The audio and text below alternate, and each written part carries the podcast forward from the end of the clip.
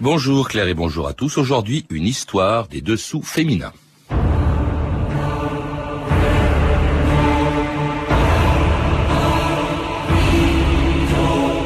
L'histoire des dessous féminins est celle d'une des raisons qui exploite toutes les ressources de l'imaginaire. Cécile Saint-Laurent.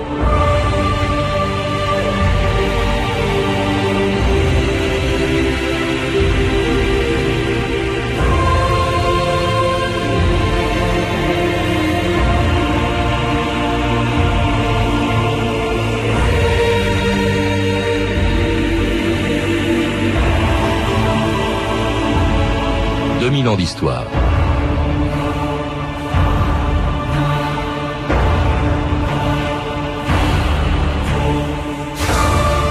Depuis le zona, cette bande d'étoffes qui dans l'Antiquité entourait les hanches des femmes grecques, jusqu'au string d'aujourd'hui, les dessous féminins ont fait fantasmer tous ceux qui savent, comme Montaigne l'écrivait, que quand on cache une partie du corps, c'est pour mieux attirer l'attention sur elle. Mais pendant des siècles, ce fut aussi le moyen de déformer et de torturer le corps des femmes en leur infligeant des dessous dont on a heureusement oublié le nom. Les vertugadins et les basquines à busques de la Renaissance, les paniers sur lesquels, on le sait, s'attardaient volontiers les mains des libertins du XVIIIe siècle, les faux les corsets, les gaines ou les guépières, dont on a pourtant gardé la nostalgie, même si les femmes d'aujourd'hui préfèrent des sous-vêtements réduits à leur plus simple expression.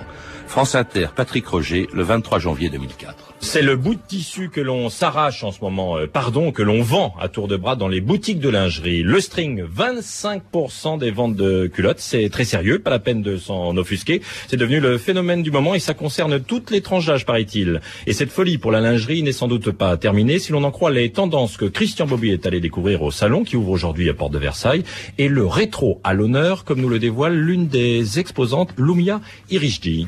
Oui, la guépière revient beaucoup, donc c'est un bustier, je dirais, euh, bord du Donc là, c'est, on n'en avait pas vu depuis euh, plusieurs saisons, depuis, euh, je dirais bien, 5-6 saisons. Et là, en ce moment, il y a un grand retour de la guépière, qu'on peut même détourner en petite robe ou, en combinette, qu'on peut porter dessus-dessous, dehors-dedans. J'allais pieds nus dans la rosée, me voilà métamorphosée. En toilette avec toilette, mon ombrelle et mon petit manchon ma guépière et du pot. Quelle joie pour un amant d'écarter lentement ses embûches, ses fanfreluches, ne lacets, ruban, pompon et la guépière et les longs pont. Et les longs jupons. Ghislaine Reyer et Marie-Simon, bonjour. Bonjour. Alors quand on écoute les dernières paroles de cette chanson, quand on voit les sous-vêtements que vous créez, Ghislaine Reyer, quand on lit le livre que vous leur avez consacré, on se demande si les sous-vêtements féminins ont été créés pour le plaisir des hommes ou pour celui des femmes qui les portent. Ghislaine Reyer peut-être euh, moi, je dirais que la lingerie, c'est un petit peu euh, comme les lunettes, de, les lunettes des stars. En fait, c'est l'accessoire qui euh, qui cache ce que l'on veut montrer. Et je crois que la lingerie, c'est un c'est un confort pour la femme maintenant, c'est un plaisir. Mais je crois que pour l'homme, c'est un, un, grand fantasme. Et c'est pour lui, c'est retrouver les émois de son enfance, en fait. Paris Simon. Alors moi je dirais, euh, comme ça du but en blanc, que dans l'histoire, on pense que ça a plutôt été créé pour les hommes que pour les femmes, parce que quand on voit les tortures qu'elles ont subies pendant des siècles, enserrées dans des corsets, des cages, et, et d'ailleurs, quand on, comme vous le disiez, quand on étudie le vocabulaire, euh, cage, crinoline, faux cul, tournure, strapontin, on est quand même assez impressionné fasciné par ça. C'est tellement vrai d'ailleurs qu'on se rend compte qu'au fond, les premiers sous-vêtements féminins, ceux que vous mentionnez, c'est-à-dire ceux de l'Antiquité euh, grecque, eh bien, il y en avait un qui s'appelait le zona, euh, qui entourait les hanches des femmes, qui était donc une espèce d'ancêtre de la culotte, mais que seul le mari avait droit de retirer. De dénouer. exactement. Hein. D'ailleurs, il y a une légende. Euh, Homère dit que euh, cette ceinture, quand même, avait déjà une valeur euh, affriolante, érotique, puisque quand Héra euh, n'arrivait plus à retenir son époux euh, volage Zeus, elle, euh, elle avait recours à Aphrodite qui lui prêtait sa,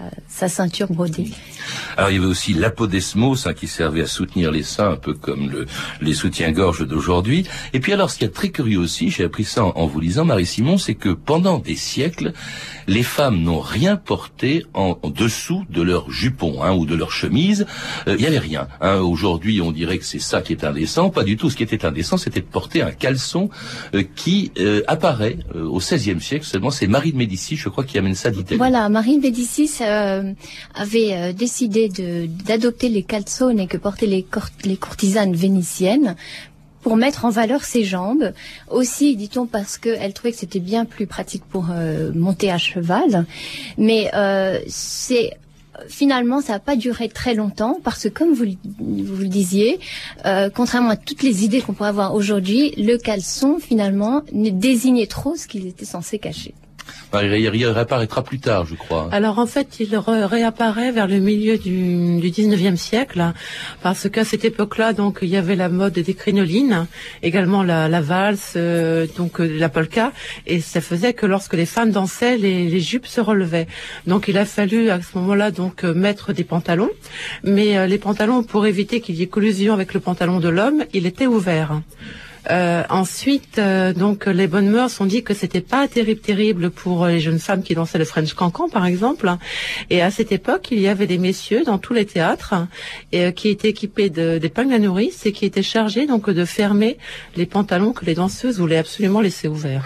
Alors, entre-temps, il y a eu une horrible invention qui a duré des siècles, euh, qui est de, le corset. En fait, il s'agissait de déformer euh, vraiment le, le, le corps des femmes euh, pour, euh, pour qu'il corresponde aux critères euh, que l'on avait de, de la beauté d'une femme sous la Renaissance, puis euh, et puis plus tard, euh, qui apparaît, je crois, avec Isabeau de Bavière au, au, au 15e siècle, et, et ce qu'on appelait donc justement le corps à baleine, parce que on utilisait des baleines de euh, Oui, des, fanons de baleine. Oui, en fait, euh, la, la chasse à la baleine commence assez tôt, et euh, mais c'est Isabeau de Bavière qui la première, enfin apparemment l'idée de les utiliser pour son corsage, alors qu'avant ils étaient utilisés surtout pour les coiffes qui étaient assez vertigineuses. Et euh, au fond, euh, cette industrie de de la baleine n'a pas cessé de, de perdurer parce qu'on a euh, toujours voulu rendre les tailles des femmes plus fines et, et jusqu'à effectivement décimer euh, les baleines de la baie de Biscaye totalement. Et euh, finalement, ça ne va s'arrêter que lorsque l'acier va pouvoir remplacer euh, euh, le fanon de la euh, au 19e siècle. Avec un truc horrible qui s'appelait le busque aussi. Alors le busque, c'était même avant, c'était des petites lames de métal, de bois, de corne ou ou d'os qu'on glissait effectivement dans son corsage et qui étaient, on a par exemple au musée Carnavalet, il y a encore beaucoup de ces quelques-uns de ces éléments plutôt qui sont gravés, ornés de, de, de vers libertins éventuellement, euh, Ah déjà un accessoire de, de coquetterie. Hmm. Moi, enfin, une torture pour pour les femmes à tel point d'ailleurs que toutes les autorités médicales euh, de- du 17e ou du, ou du émeuvent, 16e oui. s'en émeuvent. Hein. Euh, On dit que ça participe de la dégradation de l'espèce humaine et à l'augmentation aussi de la population. Oui, ça. Ambroise Paré aussi parle de chevauchement des côtes. Enfin, euh, Montaigne est absolument est scandalisé par le fait que dès l'enfance, en fait, les femmes sont soumises à cette torture. Qui disait Montaigne, pour avoir un corps bien espagnolé, c'est-à-dire à la mode Oui. espagnole, quelle guéenne, c'est-à-dire quel enfer, ne souffre-t-elle pas, guindée et sanglée jusqu'à la chair vive C'était une horreur. Hein. Oui, mais d'un autre côté, les, les détails de la mode étaient tellement forts hein, que tout en sachant cela, même après quatre siècles donc de torture, il y avait quand même en, en 1900, il y a quand même les corsets du matin, les corsets du soir, les corsets de, pour les femmes enceintes, les corsets d'allaitement, les corsets de sport, d'équitation, de soirée. C'est-à-dire que malgré tout ça, les femmes étaient complètement victimes hein, et, et elles étaient vraiment obligées de porter ces corsets pour être belles.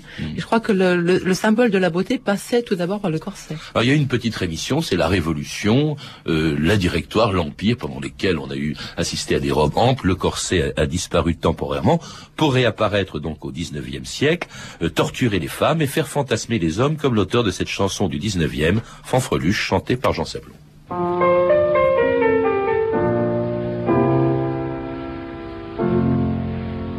Petite fleur de son chapeau, petit gant, petite bottine, petits bas de ses jambes fines, des chemisettes sur sa peau, aux petits jupons en dentelle, en batiste en crépon mutin, aux petits corsets de satin, c'est à vous que j'étais fidèle. Lorsqu'en des chiffonnages fous ma main errait avec ivresse, si je prolongeais la caresse, ce n'était vraiment que pour vous. Votre mignonne demoiselle était assurément elle vous portait gentiment, mais vous aviez plus d'esprit qu'elle.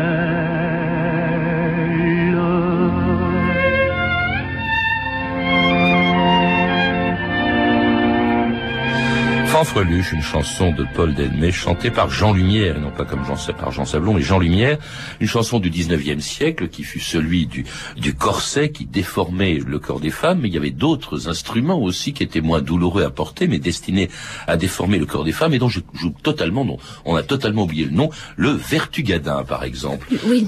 Euh, Marie-Simon. Le, en fait, c'est à partir du XVe siècle, les, la mode décide de faire aux femmes des hanches idéales, c'est-à-dire euh, de construire toute une architecture autour de la taille destinée à, amplifier les hanches. Et le vertugadin, vertugadin pardon, euh, venait d'Espagne, c'était une mode espagnole, et c'est une sorte de bourrelet cerceau qu'on ajustait autour de sa taille, qui pouvait être embourré de, de crins, de, de bois d'osier, et qui soutenait les jupes.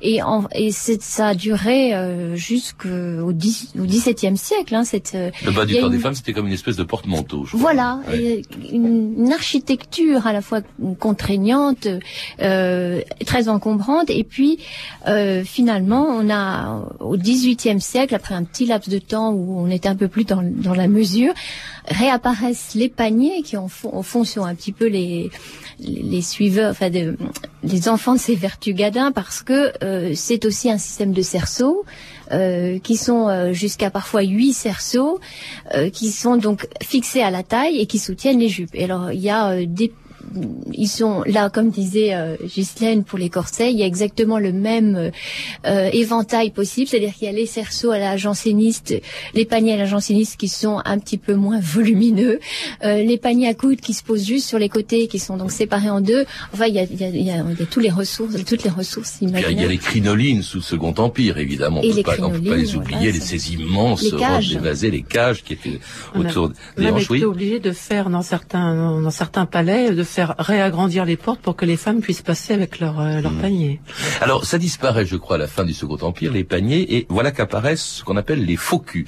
Alors là, c'est une autre taille que ça donne aux femmes, puisque c'est destiné à leur, euh, comment dirais-je, tout simplement à faire penser qu'elles avaient euh, un postérieur impressionnant. Voilà, ça, tout était ramené vers la poitrine. oui. oui, pardon, excusez-moi. C'est-à-dire que quand les femmes arrivaient, la poitrine était en premier et il y avait le postérieur qui était en second. Et en fait, ça correspond aussi à une mode où le corset était en S et donc le buste de la femme était complètement coupé en deux. Et c'est d'ailleurs à la suite de ce corset en S que, si vous voulez, ça a été quelque part un petit peu la mort du corset parce que là vraiment la femme était tellement déformée qu'il y a vraiment eu beaucoup trop de problèmes. Et ensuite donc Paul Poiret est arrivé en 1910 et là ça a été la fin du corset. Alors lui fini avec lui c'est fini. Et puis alors ce qui va achever le corset c'est évidemment la guerre de 14-18, euh, la multiplication des femmes au travail et là plus moyen de porter ni des faux culs ni des crinolines euh, ni quoi que ce soit. Les femmes donc sont, libérées euh, et ainsi que leur corps avec des sous-vêtements nouveaux, plus légers et fabriqués dans des matériaux plus souples, comme au salon du sous-vêtement en 1936. La chemise de nuit de nos grands-mères, agrémentée de trou-trou, a fait place à cette réalisation de crêpes romain rose incrustées de dentelles montées aux pointures. Le pantalon et le cache-corset en finette, le jupon de satin broché avec ses hauts volants de dentelle ont disparu depuis longtemps. Pour les remplacer, voici une combinaison jupon de crêpe romain bleu pâle, garni de dentelles incrustées et de lignes de pointillés. Pour avoir une ligne harmonieuse, ma femme, après de nombreux essais, s'offrit une gaine merveilleuse qui la rendit mince à souhait. Depuis lors, elle ne cesse de dire où il y a de la gaine, il y a du plaisir, c'est une scandale. Il faut bien qu'on le dise, c'est une scandale, une vraie scandale. N'en point porté, voilà qui scandalise. Il n'est qu'une gaine, et c'est la gaine scandale.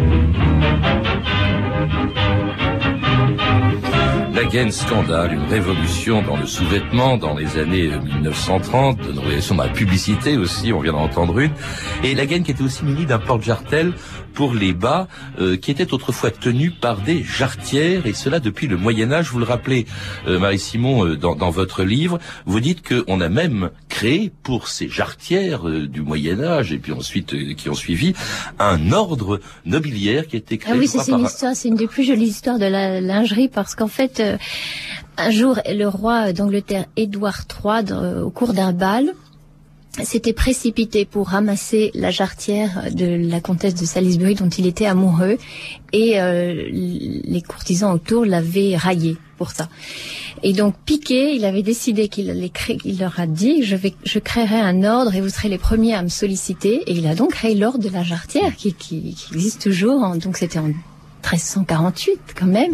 Et sur ces jarretières bleues euh, était inscrite sa devise qui était au niçois qui mal y pense. En français, parce qu'on parle français à la cour d'Angleterre à l'époque. Et donc ça date de, c'est la jarretière qui, qui fait que cette devise existe. Le niçois qui, qui mal y pense. Alors évidemment, le, le bas, ça vient de, ça vient d'où en fait? C'est le bas de chausse en réalité, oui. euh, Gisèle Reyer. Oui, alors pour, pour terminer sur euh, le pont de Jartel, ce qui est amusant, c'est qu'en fait, euh, il a été remis au goût du jour par Paul Poiret toujours en 1910. Mmh. Il est revenu en vain, vous savez que la des années folles, les femmes étaient habillées très très court, donc euh, elles roulaient leur bas autour de cette jarretière. Et euh, en plus, on dit une chose, c'est que tout le monde pense que le pont de Jartel a été créé par euh, par Gustave Eiffel. Et en fait, je tiens à dire aujourd'hui que c'était que ça a été dit en 1946 lors d'un petit numéro spécial de coquin de, de pilote. En fait, c'était une joke, enfin, c'était juste une plaisanterie. Mais Eiffel n'a jamais inventé le pont de Jartel. C'est c'est Monsieur Ferrol qui l'a inventé. C'est un Français en 1878.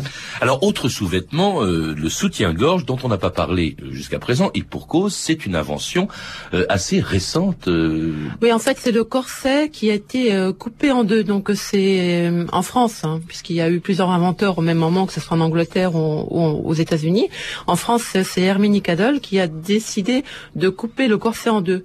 Donc, en fait, le mot soutien-gorge n'apparaissait pas encore. Hein. C'était simplement un, un souteneur de, de, poitrine, si vous voulez, et le mot soutien-gorge n'est rentré dans la littérature, enfin dans le, le vocabulaire français qu'en 1928. Mais il ensuite, le bien-être. Le bien-être. Parce qu'il y avait des bretelles. C'était ça la grande nouveauté. Ah oui, oui. Et euh, ensuite, euh, donc juste après l'invention du soutien-gorge, les années folles sont arrivées et après il y a eu l'aplatisseur de poitrine, c'est-à-dire que au contraire, il fallait justement que la femme ait l'air d'un haricot vert et il fallait mmh. surtout pas qu'il y ait euh, le moindre bout de sein qui dépasse. Vous disiez qu'une concurrence parce que c'est vrai, c'est comme toutes les grandes inventions, le soutien-gorge en est sûrement une, c'est comme l'avion, qui a inventé l'avion, qui a inventé la voiture. Et effectivement, il n'y a pas que cette Herminie Cadol qui est française, tant mieux pour nous qui a inventé le soutien-gorge, il y en a une autre qui s'appelait qui avait un drôle de prénom d'ailleurs, Caresse Crosby. Oui, c'était c'était son son pseudonyme. C'était une américaine qui avait avec l'aide de sa couturière française euh, décidé de drap, en drapant deux mouchoirs sur la poitrine et, avec des là aussi des bretelles euh, fait une ébauche de soutien-gorge. Mais malheureusement, elle n'a pas réussi. Elle elle a vendu son son procédé et son invention à Warner qui qui l'a fait fructifier. Mais elle, elle est passée un peu dans l'oubli. Mmh. Warner, le, oui. le premier soutien-gorge, en fait, c'était deux deux passoires à thé qui était euh, dont le manche était coupé. Mais c'était ça la, véritable origine du, du soutien-gorge. Deux, poissards, deux passoires à thé que l'on que l'on posait sur le buste. Et je crois que c'est Warner qui a inventé les les bonnets à profondeur variable. Oui. Et puis alors il y a quelqu'un quand même, puisque vous évoquiez Eiffel, euh, qui n'a pas joué de rôle, euh, dites-vous, euh, Ghislaine Dreyer, dans l'invention du porte-jartel. C'est quelqu'un euh, qui était plus célèbre pour son amour de l'aviation et du cinéma, qui euh, s'appelait Howard Hughes, mmh. mais qui aimait aussi les seins de Jane Russell et pour lesquels il avait inventé un soutien-gorge à armature d'acier, je crois. Ce qui prouve que tout le monde s'y intéressé, et notamment euh, Howard Hughes. Alors cela dit, depuis euh, Howard Hughes, c'est avec d'autres matériaux que l'acier que l'on fabrique des dessous de femmes qui n'ont plus grand-chose à voir avec ceux de nos grands-mères. Sésame, défi, magicien, sortilège, marguerite, sensation, Vénus, premier amour, quelques noms de gaines, corsets et soutien-gorge présentés ce matin au cours du festival de la ligne Printemps-été 66. Et je vais tout de suite demander à ces dames quelle philosophie on peut déjà dégager de cette présentation cette année. Légèreté, souplesse et finesse. D'abord de très très joli coloris, des coloris chers, très frais. Et puis alors surtout une souplesse extraordinaire euh, qui fait penser aux tortures de nos mères. Des lignes sans aucune espèce de, de, de contrainte, pas, pas plus de baleines. Je crois qu'il faudrait parler également des matières employées qui Eh sont assez Les extraordinaires. matières, toujours les spandex, c'est-à-dire euh, les lycras, les virènes, euh, tout le glosspan, euh, toutes les matières légères, euh, toutes nouvelles, euh, mélangées, qui sont extraordinaires.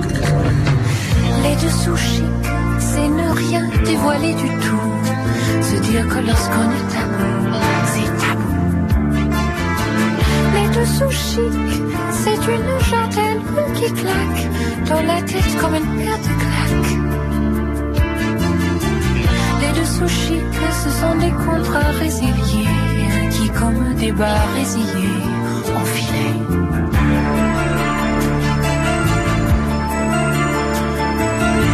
Les dessous chic, c'est la pudeur des sentiments, maquillés outrageusement, rouge sang. Les dessous chic, c'est se garder au fond de soi, fragile comme un pas de soie. Les dessous chic, c'est des dentelles et des rubans d'amertume sur un paravent désolant.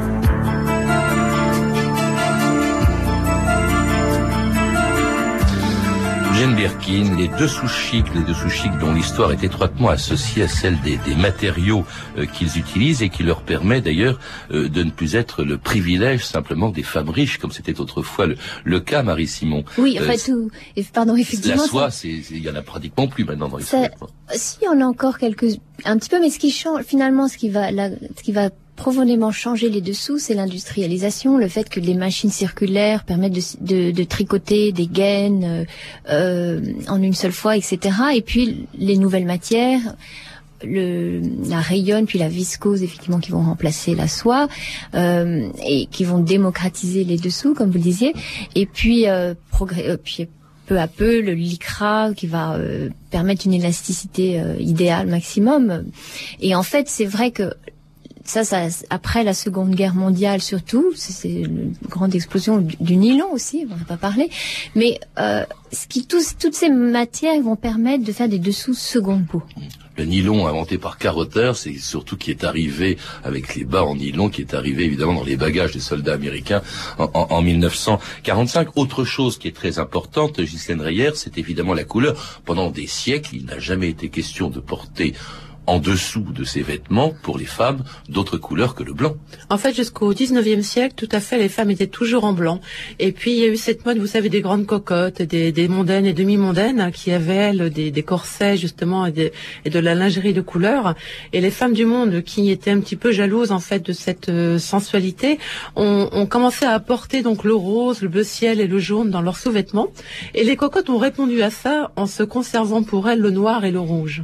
Ce qui fait que maintenant, il y a tout un, tout un éventail de couleurs, mais c'est assez récent, et ça, c'est vraiment depuis 1930. Il y a eu un passage à vide quand même, c'est les années 70. Il y a eu euh, le fameuse manifestation des femmes du Women's Lead qui, aux États-Unis, devant le Congrès, ont brûlé symboliquement leur soutien-gorge en disant il y en a marre, c'était une, une contrainte. Il y a eu aussi quelque chose qui est très important, c'est évidemment euh, l'apparition de la mini-jupe qui a contraint de revoir complètement la façon de, de, de, de- de- enfin les sous-vêtements. Oui, parce qu'on avait euh, des, des, des jupons. Des jupons, impossible de mettre un jupon sous une mini-jupe. Donc la mini-jupe a finalement, Ni des, ni des porte-jartelles. voilà, ni les portes-jartelles, donc a imposé le collant, euh, les panties ou la petite culotte.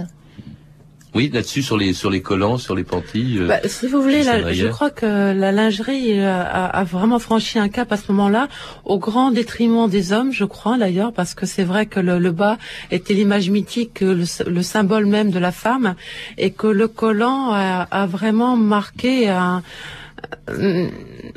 une cassure dans le, dans le monde de la lingerie et je crois que c'est justement parce qu'il y a eu trop trop de trop de collants d'un seul coup mmh. que les femmes ont voulu revenir à une certaine féminité que dans les années 80 la guépière est revenue justement pour pouvoir mettre quand même un petit peu ces bas qui faisaient en rêver. Et, et, pour mettre les vêtements dessus, euh, euh, c'est évidemment euh, les, les, les costumes de Madonna dessinés par Jean-Paul Gaultier qui sont des sous-vêtements placés mmh. dessus.